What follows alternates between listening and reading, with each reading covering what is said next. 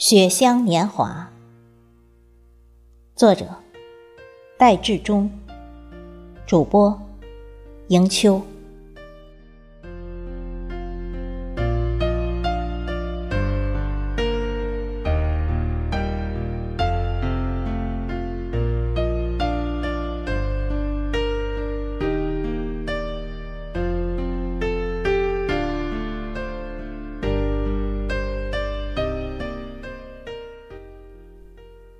很多年没下大雪了。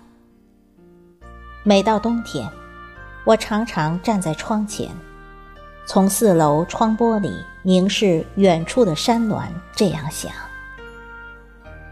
虽然我目光所及的远山和近处的房屋也覆盖着雪，但我知道，那仅是一层被小城烟尘污染了的薄雪而已。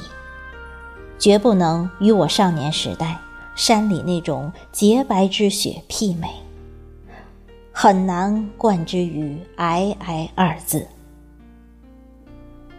看不见昔日那种皑皑白雪，与我已成为一种遗憾。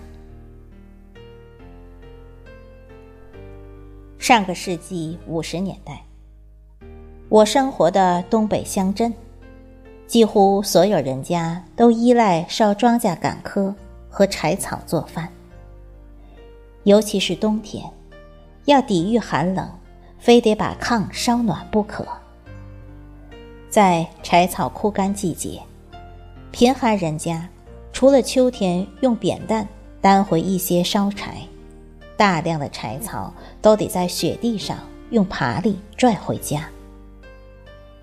每年冬天落雪后，便有两行爬犁的折印和一溜足迹，从街路延伸进山里。厚厚的雪刚压上去的爬犁折印，深深的，很醒目。随着进山人渐多，路上的雪被踩平压实，一条光滑的雪路便形成了。雪路蜿蜒。一头是小街，一头是大山老岭，中间串起两个小村庄。雪路这边走进山里的是镇上的打柴人，那边走来的是山下小村的进镇赶集人。雪路对镇上人而言是进山路，进山是开始一场艰辛的劳动。我是在全国闹饥荒最困难的日子里，和父兄拽着爬犁加入打柴人的行列的。同所有进山人一样，每到冬天就在雪路上奔波。我们走到雪路尽头，趟过莫西深的积雪，钻进山林，把镰刀伸进雪层下割柴，然后。再一步一个脚窝，把割下的一捆捆柴禾搭马架扛到林顶装爬犁，把爬犁快一阵慢一阵地放下岭道，拖上雪路拽回家。雪就这样亮丽地铺在我少年时代最初开始劳动的日子里。那时雪落雪止。顺应节气，大自然环境与人类生存环境协调。人们喜欢雪，赞赏雪，感恩雪。瑞雪兆丰年，正月十五雪打灯，一句句浓艳，浓缩了多少朴素的希望啊！雪乡雪路雪晴，绵绵复绵绵，年年。复年年，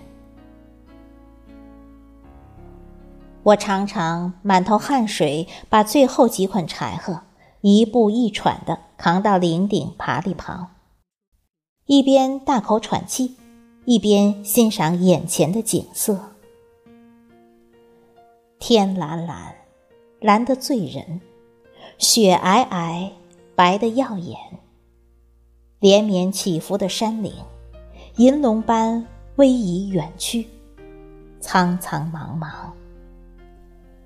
大雪覆盖的山野，像似一幅水墨山水长轴，横挂于天地之间。我伫立山顶，思绪澎湃。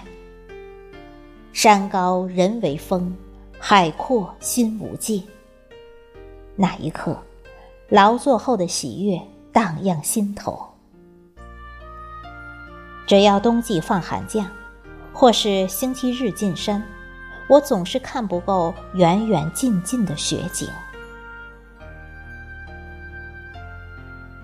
雪中的劳动，往往要持续到立春之后一段时间。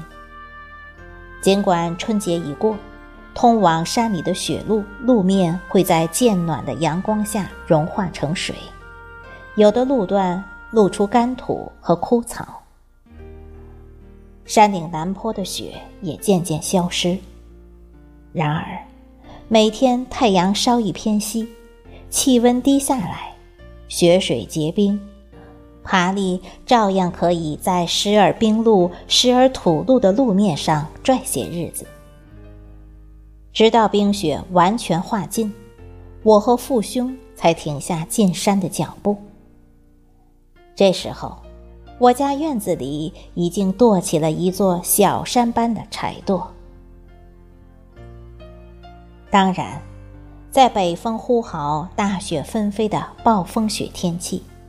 在食不果腹、饥肠辘辘的那段日子，我曾在坎坷的岭道上叹过气，曾诅咒过让我晕头转向的山林。但是更多的时候，我还是迎着风，踏着雪，穿行于雪乡山林。清晨天幕上的寒星作证，傍晚的夕阳作证。我的少年脚步在故乡雪地上留下多么漫长的足迹。记得有人说过，苦难是一笔财富。尽管当时认识不到，可是只要有了一定阅历，再回首那走过之路，你难道不感到自豪吗？人生百味，先苦后甜。是为幸也。尤其是那种苦难中的快乐，总是叫人铭心刻骨。